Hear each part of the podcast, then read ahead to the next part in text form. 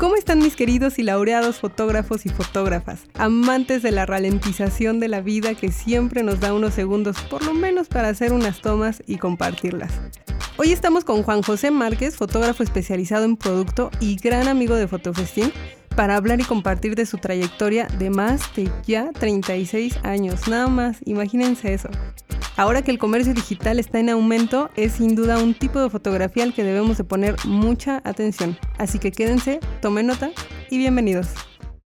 Fotofestín Podcast, donde la fotografía es pasión y forma de vida. Reflexionemos juntos, aprendamos más y disfrutemos de la creación de imágenes. Bienvenidos a todos. Estoy completamente llena de energía y de alegría de estar de nuevo con ustedes en este Fotofestín Podcast.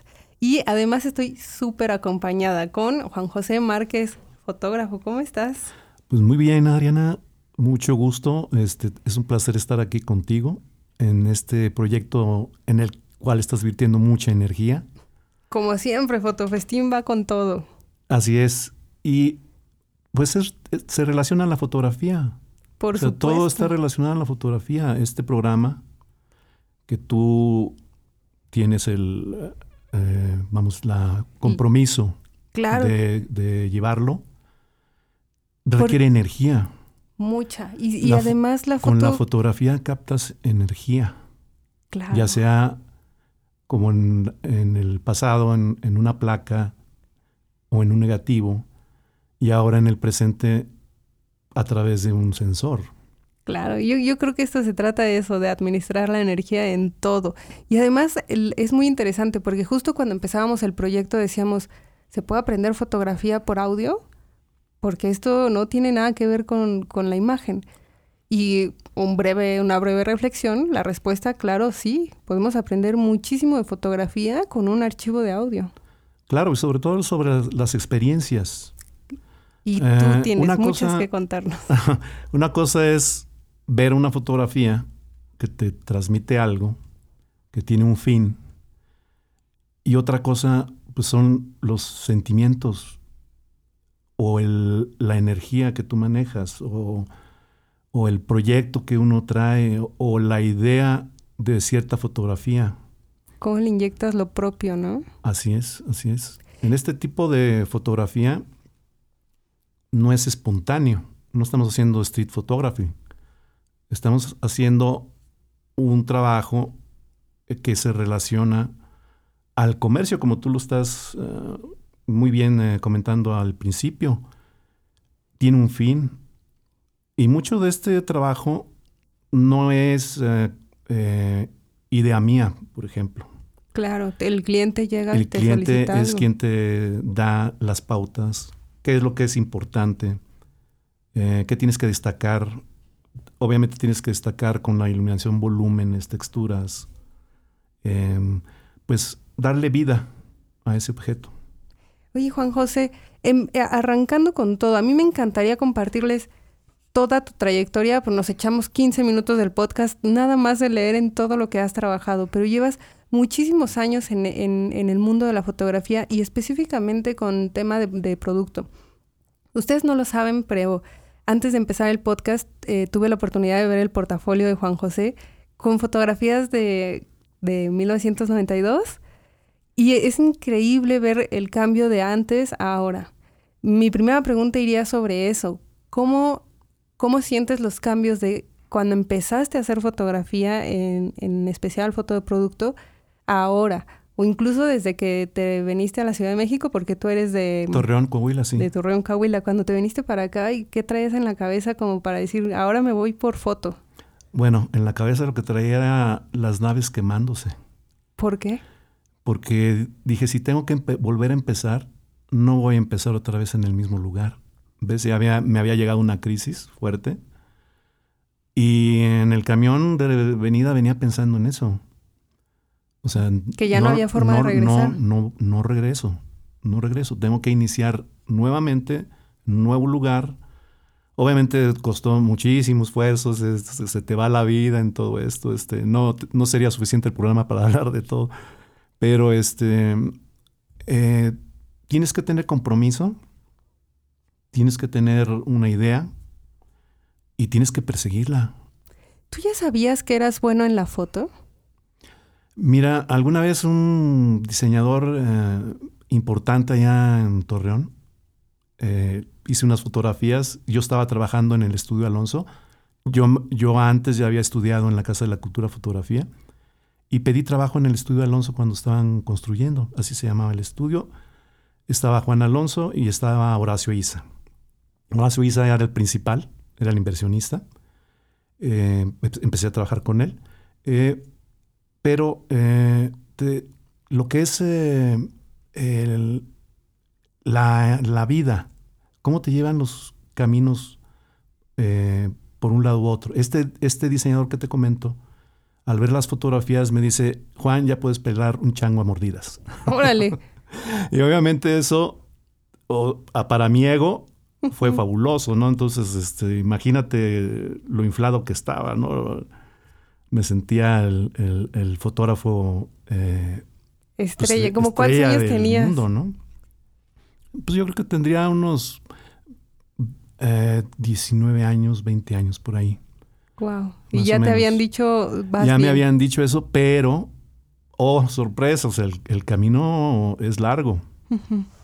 Y más cuando en aquella época, mira, para ponértelo así, mi papá yo, me dijo, ¿qué, ¿qué, vas a estudiar? Le dije, quiero estudiar fotografía. Él estaba aquí. Investiga lo que costaba y me dice, es muy caro.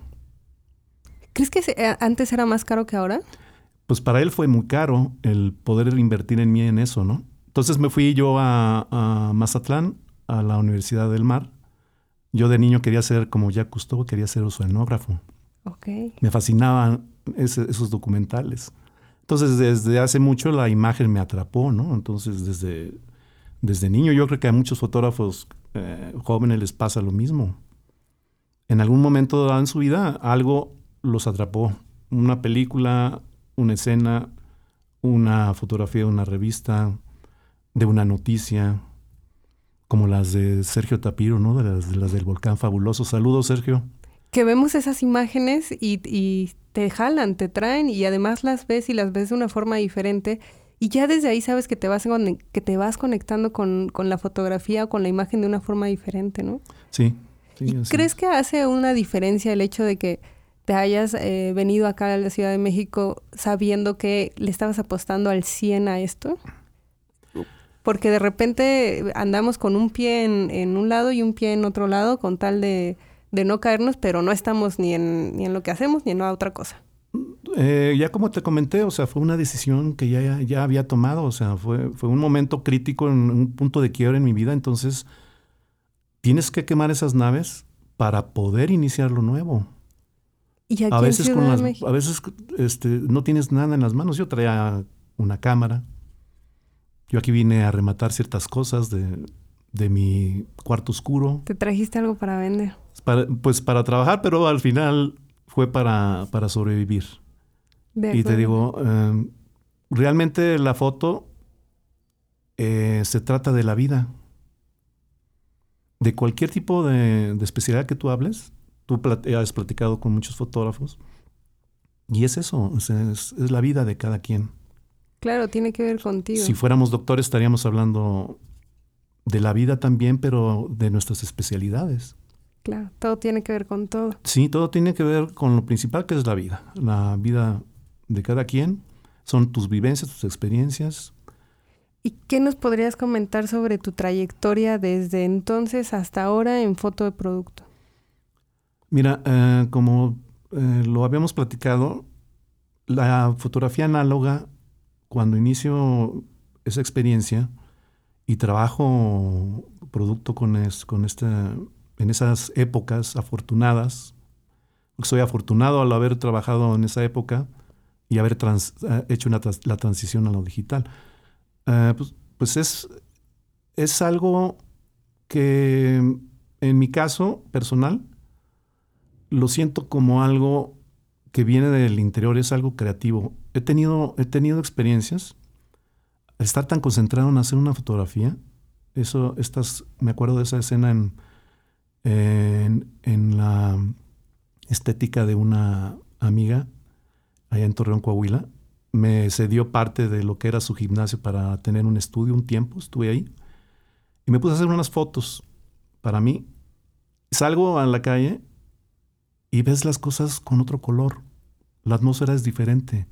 Entonces, eh, es un sentimiento. Eh, es lo mismo que sucede cuando tú ves una pintura y vas a un museo, me ha pasado, y te enfrentas con una pintura que te recorre el cuerpo de un escalofrío. O sea, porque ahí hay algo plasmado. O sea, esa energía que alguien y ese tiempo que alguien le dedicó a esa obra queda plasmado y te lo transmite. Claro. Antes le dedicabas más tiempo a hacer cada fotografía, ahora le dedicas más tiempo. No, creo que es más o menos lo mismo, ¿eh? Sí. Sí, de hecho yo digo que después de la experiencia con lo análogo, ahora lo digital nos dio más trabajo. ¿Por qué? Porque antes nada más llevaba los rollos a revelar. Obviamente hacías tu trabajo previo, iluminación, checabas con tus Polaroid que todo estuviera bien, se le enseñabas al cliente, está bien, todo correcto, adelante, vámonos. Eh, y llevabas el material a, revelar, o placas, o, transparencias en, en 35 o en formato 120, y te olvidabas. ¿Así lo entregabas? No, llegabas al laboratorio, lo entregabas, te lo revelaban y ya tal hora está, tal día está, ibas, las recogías y bueno, ya hacías el proceso de selección y se los entregabas al cliente. Ahora digo que nos, eh, nos ha cargado más de trabajo porque nos toca ahora la responsabilidad mm, eh, del retoque. también la definición de la salida de las, de las fotografías, ¿no? Porque no una revista eh, lleva calidad de impresión. Lo más importante es el, el color el manejo del color. Que los productos eh, que tú fotografías representen el color en, la página impresa de lo que son en realidad. Y hay ciertos colores que son muy difíciles, sobre todo tipos fluorescentes. Tienes que ajustar bastante para poder, porque la cámara no, no capta esos tonos. Al dedillo, al exacto, eh, aún teniendo balanceado tu, tu, todo tu sistema, tu computadora, tus cámaras, eh, llevando todo ese, ese, trabajo de, de cerciorarte de que estás calibrada tu pantalla y todo esto. ¿Y ahí cómo negocias con el, entre el producto y tu equipo para pues lograr esos colores? Es que también tiene que ver con tu experiencia. O sea, yo me pasé 13 años en el cuarto oscuro análogo, eh, no veía la luz del día. Ahora lo hago a plena luz y obviamente tienes que estar ajustando el color contra el producto. O sea, con el producto en mano. Con el producto en mano, ya ha tomado tu fotografía, ya sabes que está bien calibrado, que tu cámara te dio este, lo más que puede dar en colores, pero tienes que hacer ajustes. Y a ojo, o sea, todo esto es en experiencia. Porque lo estás viendo en físico y dices, bueno, este es azul realmente como lo captó la cámara, no es el de la realidad. Tengo que hacer un ajuste X ¿no? en, el color para que se reproduzca como es en la página impresa. Claro. ¿Qué otros retos tiene la fotografía de producto? Pues yo creo que el, el, básico es que a la gente le impacte. Que lo que es este tipo de fotografía de catálogo. Yo, mira, yo estoy en un mercado muy concreto que es el de venta directa. El camino me llevó a, este, a este rumbo. ¿Qué significa venta directa? Venta directa eh, son las empresas que se dedican como Avon. Como por catálogo. Eh, por primera vez trabajé 13 años con ellos, salí de Avon, estuve 7 años fuera y me dieron una segunda oportunidad. Ya tenemos 3 años trabajando de regreso ahí en Avon. Y es el negocio de Avon es venta directa venta por catálogo eh, a través de, representantes. También trabajé para Arabella, es el mismo mercado. Entonces te digo, el, camino me llevó a esto. Eh, es por si no lo sabe, eh, la gente joven tienen que ver qué mercado es el que desean atacar, cuál es el que quisieran tener, desarrollarse y, hacerse especialistas porque hay una variedad enorme. Está ahora el comercio eh, por Internet, el marketing por Internet. Mucho contenido para redes sociales. es demasiado el contenido. Em, los cambios en el mercado han bajado los precios, tremendo. Pero si te quieres dedicar a eso, obviamente tienes que prepararte para eso. ¿Cuánto fue lo, más que te llegaron a pagar en, esas épocas antes de pasar al, digital y al comercio en digital? Mira, eh, yo estoy siempre, cuando me hacen esa pregunta, no, no hablar de números, sino de... Te puedo decir que en el catálogo que te estuve mostrando, las hojas que estuviste viendo antes de que iniciáramos el programa, eh, un proyecto que me llevaba un mes y medio de terminar, un catálogo grande, me daba en aquel tiempo, en el 94, antes del 94, 93, porque en el 94 se nos vino la crisis fuerte, ¿no? Eh, me, llegó a dar hasta seis meses de, de, gastos, ¿no? Me cubrió seis meses de gastos. Eh, obviamente era una cantidad importante. Pero lo importante, lo importante en, en, esto es el cómo tú te llevas uh, con tu trabajo y con la gente y con tu cliente. Sí, porque tienes de cliente al dueño o a los dueños de, esa empresa, que es una empresa grande allá, y a los diseñadores responsables del proyecto y a toda la gente con la que colaboraba uno. Todo eso creo que es lo más, más importante. El dinero obviamente es eh, un, elemento importante, pero, pero lo que es la relación, porque es, tu vida, o sea, te pasas un mes y medio de, tu tiempo trabajando, es tu trabajo y tienes que dar resultados. Claro. Y obviamente en aquella época, este, para mí ese proyecto era fue muy bien pagado. Hubo otros proyectos también en los que tuve una buena participación y, satisfecho obviamente con, con, los resultados, con lo, con lo que el cliente eh, expresaba.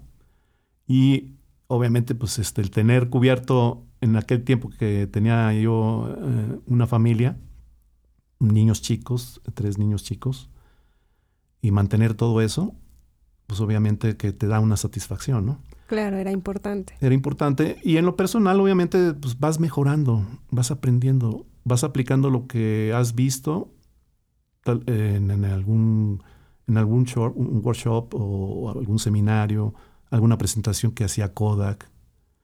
Me acuerdo mucho de una, de una presentación que hicieron de un fotógrafo en aquel año, él tendría setenta y tantos años.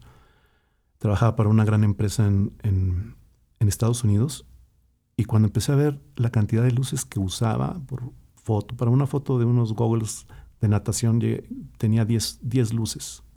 Wow. 10 luces para un eh, salón grande podríamos hablar de 25 a 30 luces. Entonces, eh, todo eso que, te impacta, que no sabías cómo se hacía. Uno piensa, soy el mejor fotógrafo este, en, este, en este ramo, ¿no? Claro. No, hay gente que, que son fotógrafos, en serio, o sea, que su vida la han dedicado y obviamente tienen esa oportunidad, porque la empresa en la que trabajaba, o sea, para armar un set de una sala que tú acabas de ver también de lo que hacía yo en, este, en esta empresa, se tenían que ir a las bodegas, este, era un lugar enorme, no sé, eran como más de 10 fotógrafos laborando ahí. Era un poco más complejo. Mucho, mucho, un negocio, una industria. Entonces, en esto hay grados y hay mercados.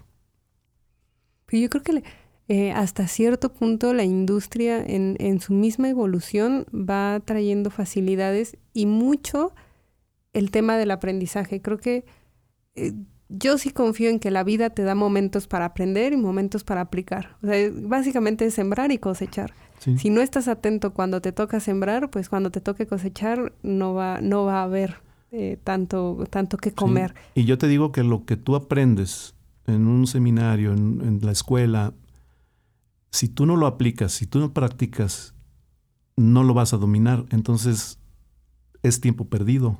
Claro, una cosa es formarse y otra cosa es practicar. Y en la conversación entre fotógrafos le vas a decir a fulano de tal, tengo, es que tengo que hacer esta foto. Ah, yo sé cómo hacerlo. Eso pero pasa nunca lo has hecho, entonces no eres realmente, no, no tienes la técnica, no la dominas hasta que la haces tuya. Fíjate que en, tema de fotografía de producto, mi experiencia, la poca que he tenido, es justo de, e, el tema eje es la creatividad. Es que tienes que solucionar que la foto se vea como quieren que se vea. Y he visto soluciones desde poner un espejo, colgar cosas. O sea, utilizan muchos recursos que son muy creativos en el sentido de resolver el problema y obtener una imagen de, calidad. Sí, así, así es. es. solución de problemas. Eh, uno es experto en solución de problemas. En este ramo de la fotografía de producto es solución de problemas. No puedes este, eh, eh, enfrentarte a cierto material que te, que te ponen igual a todos los, los, productos que te ponen, o sea, como se hace ahora. hay ciertos productos que requieren cierto tipo de iluminación para que puedas sacar texturas, eh, volúmenes, eh, el color. Tú ya tienes tu estudio. Tengo 22 años en este estudio. No es propio, es rentado, esa es toda una hazaña. sí, eh, definitivamente. Sí, sí, 22 años ahí en la Roma. Este, muy padre. han pasado como si fuera un sueño. Porque a veces eh, eh, estás tan inmerso en, el generar, o sea, porque un estudio en el que tienes gastos, tienes que estar generando constantemente. Claro, no te puedes detener. No te puedes detener, aunque de repente las crisis o cualquier otra cosa te detiene o de repente no, no llega el cliente que quisieras tener, ¿no? ¿Y te has vuelto coleccionista de todo tipo de accesorios en tu estudio? Sí, tengo muchas, muchas herramientas, sí. Es necesario para la fotografía de, producto, una sola luz no nos basta. Podemos hacer fotografía con una sola luz, obviamente. Claro, de solucionar se puede. Pero no nos basta con una. O sea, no es, no es posible. ¿Qué es lo básico que alguien que empieza con foto de producto necesita? El de decidir qué es lo que quiere. Eso es lo principal, porque la fotografía, como tú ya tienes la experiencia, ya has hablado con muchos fotógrafos, estás, estamos ahorita en el sexto capítulo, eh, cada quien tiene su experiencia y tiene su mercado y tiene su gusto y, lo desarrolla. Y yo creo que básicamente es eso, preguntarse qué es lo que quiero. Cuando inicias, obviamente, eres un generalista porque pues, vas a tratar de cubrir lo más que puedas, porque no tienes toda la experiencia, entonces tienes que aprender. Tienes que vivirla para descartar algunas. Sí, yo, yo me enseñé a dar codazos en las iglesias. O sea, porque trabajaba ahí en el estudio Alonso y cuando me dieron la oportunidad de tomar una cámara, que para mí fue de, lo, de las experiencias más fabulosas, o sea, porque nadie te confía tan fácilmente, menos a un chamaco. Y menos de negativos. Este, y luego con negativos, con una responsabilidad. Este cuate que ojalá y no, no, no ponga bien el rollo. claro. ¿No? Este, entonces te das, te das cuenta de que necesitas muchas habilidades. Sí, porque los fotógrafos em, de iglesia, obviamente son como de sindicato, y te veían y decían, este cuate por el equipo que traes, ah, trabajas en el estudio Alonso, ¿verdad? Pues sí. Wow, desde... Al tanto así, y, y era de empujones, ¿eh? No sabía que los, fotógrafos de iglesia tenían ya tantos años con este no, tema. No, sí, sí, sí, así ha sido siempre. Eh, y obviamente, pues era en los momentos del anillo, no, no, no, pues a ver quién tomaba la mejor foto y si la podías tomar. ¿eh? Pisotones y toda la cosa. Obviamente moderado el asunto, medio encubierto, porque pues si no te corre el padre, ¿no? sí, finalmente están, hablando de amor, te están hablando de amor y paz y tú dando codazos y claro. pisotones, pues no. Ya luego tenemos que hacer un episodio completito de ese tema porque ya justo Liz Carmona, que fue nuestro primer episodio, eh, que estuvo en nuestro primer episodio, nos platicaba de eso y sí, eh, hay mucho para, para hablar de, la fotografía y en, las iglesias. ¿Y cómo descubriste tú que por cuál tipo de fotografía de producto te ibas a, dedicar? Pues vuelvo a comentarte, es la vida, las experiencias te van empujando. Aquí en México eh, trabajé con, en la revista Vogue México haciendo retrato, haciendo fotografía de producto, ilustrando, haciendo fotografía ilustrativa, ilustrando artículos como los viste, una idea del artículo. Y el punto de quiebre fue cuando salió Héctor de Anda, que era el editor de moda. Eh, entra una nueva editora. El editor con el que yo trabajaba me dijo, vas a hacer tu primer tu primer este, eh, número de moda. Me estaba dando la oportunidad. Me presentó a la nueva editora, platicamos, ella dijo sí. Llegué a mi casa, ya unas horas después entra una llamada y me dice, Juan, no lo voy a hacer contigo, muchas gracias, necesito un fotógrafo de, de moda de verdad. Wow. ¿Qué pasó? Debía tres meses de renta y me llega un, un cliente y me dice, véndeme tu mamilla. Se la vendí inmediatamente.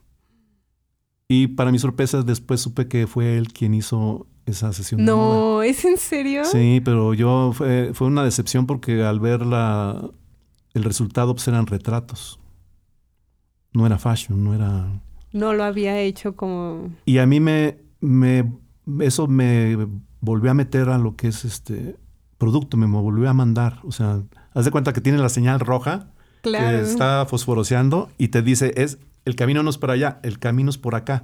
Eso es bien interesante porque sí es cierto, la vida nos va diciendo por acá no. Y a veces cuando le neceamos, nos va diciendo con un tonito más arriba, ¿no? Sí. Hasta que entendemos y nos movemos del lugar Sí. y nos vamos a otra dirección, que es justo la que te lleva a, a lo que estás haciendo actualmente. Y especializarme en ese mercado que te estoy comentando, que es venta directa. Y de ese mercado nos tienes que platicar un poquito más. Por ahora nos vamos a ir a un corte, vamos a escuchar la cápsula de este episodio y regresamos. Nos reuniremos el próximo jueves 26 de marzo en la Ciudad de México con un grupo reducido de fotógrafos de bodas, para crear en conjunto el flujo de trabajo ideal, desde que buscas o contactas con tus clientes hasta que haces la entrega final. Es un momento increíble para aprender de los demás y aportar. En Fotofestín no creemos en la guerra de precios, creemos en una comunidad que puede crear trabajo de calidad. No creemos en la escasez del mercado, creemos que el servicio que cada uno da es único y que realmente podemos crecer juntos. Para explicarte más, regístrate al webinar gratis donde te explicaremos qué es y qué beneficios te da hacer tu diagrama de procesos de la fotografía de bodas. Escríbenos a nuestras redes sociales o al WhatsApp 55 20 79 30 72. Te dejamos el enlace en la descripción de este podcast. Hasta aquí terminamos con este episodio. Escucha la siguiente parte de este podcast a través de nuestra página fotofestim.com.